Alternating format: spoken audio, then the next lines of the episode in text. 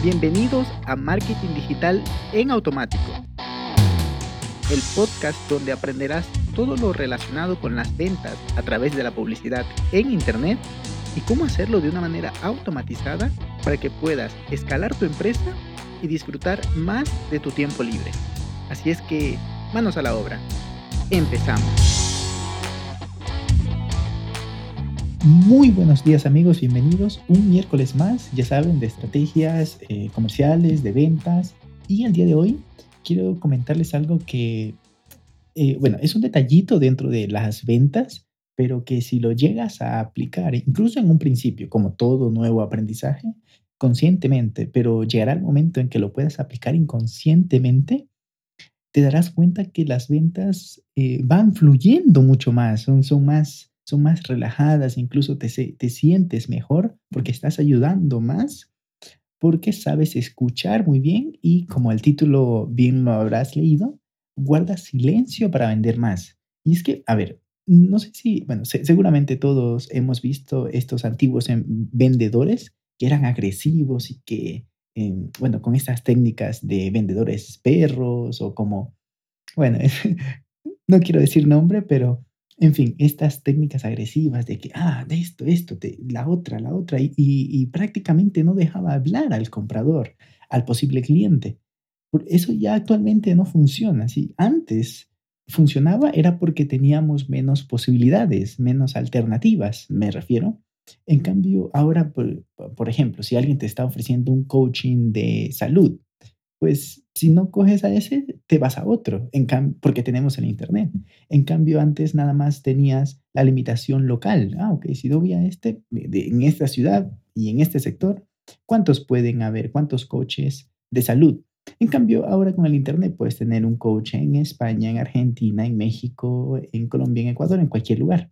Por lo que esa, esa globalización y esa, esa amplitud en, la, en, en las opciones ha hecho que esta agresividad deje de funcionar y bueno, muchas cosas más, además que los tiempos van cambiando, pero estos vendedores daban muchas características y, e incluso se podría pensar que ser demasiado agresivo y hablar mucho, principalmente hablar de más, muestra un poco de inseguridad por querer tapar ahí un vacío. Bueno, eso ya sería para hablarlo en otro podcast. Sin embargo, lo que funciona en este tiempo y probablemente de aquí a mucho, mucho tiempo es ser asertivo y saber guardar silencio cuando lo requiere. Y también algo muy importante es saber hacer muy buenas preguntas. Eso es como lo esencial dentro de un muy buen vendedor. Hay un libro que, bueno, lo he recomendado antes, pero lo vuelvo a recomendar y es La respuesta está en la pregunta de Alan Pease. Es un, es un libro que está principalmente enfocado en redes de mercadeo, pero se puede extrapolar a cualquier tipo de ventas porque lo vuelve te vuelves un consultor, leyendo y aplicando ese libro, te, vuelves un consultor, un ayudador, vamos a decirlo así, un ayudador que estás allí para ofrecerle el mejor producto o servicio ajustado a lo que el cliente necesita. Pero no solo está el hecho de hacer las preguntas, también debes saber contestarlas con asertividad. Ahí es donde entra un poquito también en juego la experiencia que vayas teniendo, eh, el nivel de comunicación que, que manejes y muchas cosas más que se van aprendiendo con el tiempo. Por lo que, bueno, no te estreses si, si estás empezando y, y, te pones nervioso, incluso cuando, cuando haces preguntas y no sabes responderlas o las respondiste y te quedas en silencio, porque ahí es donde entra, entra la clave. Dices las características esenciales nada más, no, no de más, solo lo que tú consideres en base a las preguntas que el cliente te ha hecho, las que consideres que él necesita saber. Justamente en estos días estamos armando una campaña para un cliente sobre un, servicio de una plataforma. Entonces, eh, justamente hoy tuvimos una, una sesión y estábamos pensando, a ver, ¿hasta qué límite está el hecho de poner la información esencial que el, el, el lead va a llegar a esa landing page que necesita saber? ¿Hasta qué punto debemos llegar? O porque si no nos vamos a pasar y vamos a marear y a confundir al, al bueno, al, al, visita, ¿no? al lead, al, al potencial cliente. Esa línea debes manejarla en base a las preguntas, ¿no? Pero continuando, das todas estas características, estos beneficios y te callas. Así, directamente te callas. Por ejemplo, te pregunta, oye, ¿cuáles son los beneficios de este coaching? Ah, mira, te puedo acompañar, te hago una receta muy personalizada en base a tu estado de salud, a tus, a tus pruebas médicas y te puedo decir que este ingrediente, este alimento y este de acá son los que necesitas y el beneficio es que te voy a ahorrar mucho tiempo, experimentación con respecto a tu salud, porque si aplicas específicamente esto que te estoy recomendando en base a mi conocimiento y experiencia, vas a tener un resultado mayor en el caso de que quieras crecer tus músculos, ¿no? En el caso de bienes raíces igual, estás explicando los beneficios, incluso de la localidad, em, cómo manejan los contratos, o en el caso de marketing digital, cómo te puede ayudar con una estrategia, em, el nivel de programación, en el caso que este, este servicio de marketing ofrezca creación de e-commerce o, páginas web, qué nivel de, de, programación podemos hacer, o sea, da tus características y te callas. Poco más, te callas. Ahí esperas a ver la respuesta del cliente. Bueno, ahorita con el coronavirus, probablemente las sesiones sean por internet. Yo mantengo reuniones por Zoom prácticamente a diario, hoy tuve varias, entonces, aún así, aunque sea por videollamada, aunque sea por llamada, llamada de voz, te esperas a que el cliente diga el primer comentario, que probablemente, si está verdaderamente interesado, te va a preguntar alguna duda que tenga, te la va a hacer. O si no, si ya se quedó tranquilo con todas las preguntas, te va a preguntar eh, de características, te va a preguntar el precio.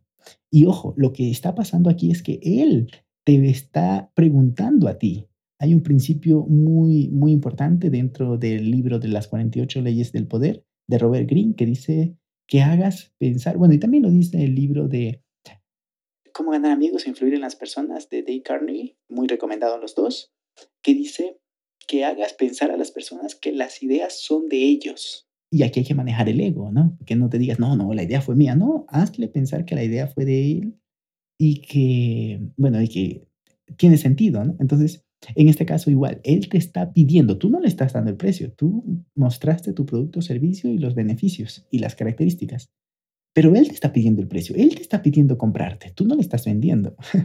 Esto relaja mucho más el ambiente y bueno, si estás empezando y, te sientes un poco incómodo por ese silencio que generaste, aún así mantente, intenta no, mostrar no mostrar ese, esa incomodidad y, quédate tranquilo. Imagínate que el cliente te dice, ¿y qué pasó? Ah, estoy esperando que, que, me hagas alguna pregunta o si, si, la tienes. O sea, no respondas, no des el precio, porque con eso incluso le estás mandando el mensaje que tú te diferencias por el precio, porque estás muy enfocado en, esto, ¿no? Así es que déjalo, él te va a preguntar. Y ya digamos que te pregunta, ¿cuánto cuesta? Dile, no sé, vale el coaching, la sesión vale 80 o vale 300 dólares, no sé. Y si es eh, bienes raíces, no sé, vale 30 mil o 100 mil dólares. Dale el precio y, punto. No digas más, no pongas descuento, no digas ofertas. Cálmate, espera a que él... Ojo, yo estoy hablando de una venta presencial o también una venta online. No estoy hablando de una landing page. Eso, es otro mundo que ya pudiéramos hablar en otro episodio del podcast. Pero igualmente, te callas, das tu precio y te callas. igualmente, si comienzas tú a negociar sin que él te haya dicho, quiere decir que no estás seguro de tu precio, por lo que también significa que no estás seguro de tu producto o servicio y que mereces cobrar eso. Por lo que insisto en esto, te quedas callado y, esperas la respuesta del cliente, del posible cliente. Y bueno, ahí vas fluyendo, probablemente si se ajusta, si hacen match entre la oferta y la demanda, entre lo que tú ofreces y él quiere, pues ahí está, cerraste la venta y de, esta manera es un poco más fluido, si te das cuenta, es simplemente sentarte, platicar, mostrar los beneficios, pero si estás apasionado, esto sería bastante importante, si estás apasionado por lo que vendes, vas a fluir, vas a, a dar las respuestas correctas o no necesariamente al 100% correctas, pero como tienes esa pasión, ese, ese conocimiento inicial y básico para, para afrontar una venta, las cosas van a ir fluyendo un poco más. Así es que hasta aquí el episodio de hoy y coméntame por favor en redes sociales. Sabes que esto también aplica incluso en discusiones que tengas con personas. Bueno, principalmente este podcast es de marketing y te hablo de marketing, pero es que esto aplica a la vida. Imagínate que estás en una discusión con tu novia, con tu novio, con tu esposo, con tu jefe. Guarda silencio, calma las aguas. Hay un video en YouTube de Elsa, Elsa Ponset, que es una gran psicóloga, que dice cómo manejar conversaciones difíciles. Y justamente habla de esto. Cálmate, aligera, aliviana y ralentiza la conversación para que la otra persona, eh, eso, no baje el ritmo y no haya fricción, no haya, no incrementes ese, ese momento irascible que está teniendo la persona. Eso ya es en, en, una discusión. Pero bueno, no quiero alargarme más en este podcast. Espero que te hayas llevado mucho valor. Aplícalo y por favor, si te ha dado resultado, ya sea en una discusión con tu novia o con tu, con tu jefe, con tu compañero de trabajo, házmelo saber por Instagram. Yo estaré más que feliz de recibir tu mensaje, tu mensaje de voz o tu mensaje de texto. Un abrazo digital. Y hasta aquí el episodio de hoy.